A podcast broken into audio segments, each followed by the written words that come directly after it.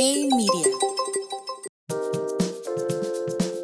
Hey, soy Gerardo Vázquez y esto es G Mercados Daily por Hey Media. Y empezamos con que la industria de semiconductores ha dado mucho de qué hablar y los inversionistas luchan por llegar a un consenso sobre el balance de diversos factores.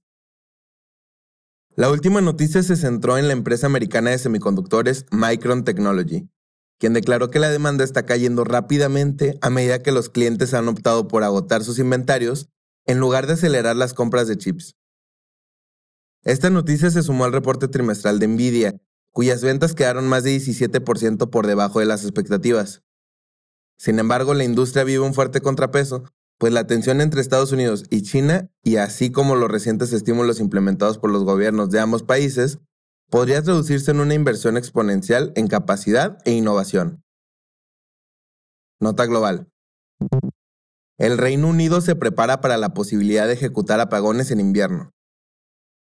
En un escenario de estrés elaborado por el gobierno, la región podría sufrir una escasez de energía que obligaría a realizar apagones en la industria y hogares, incluso después de considerar el encendido de las plantas de carbón de emergencia.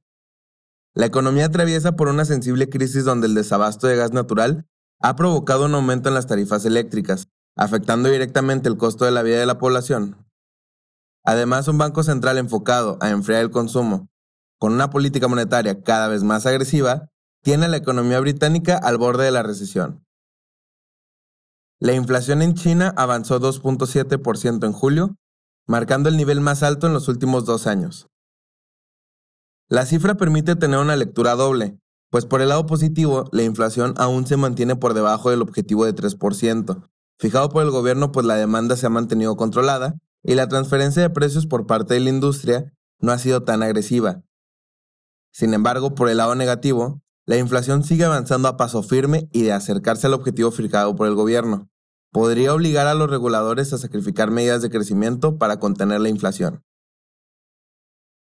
Nota México.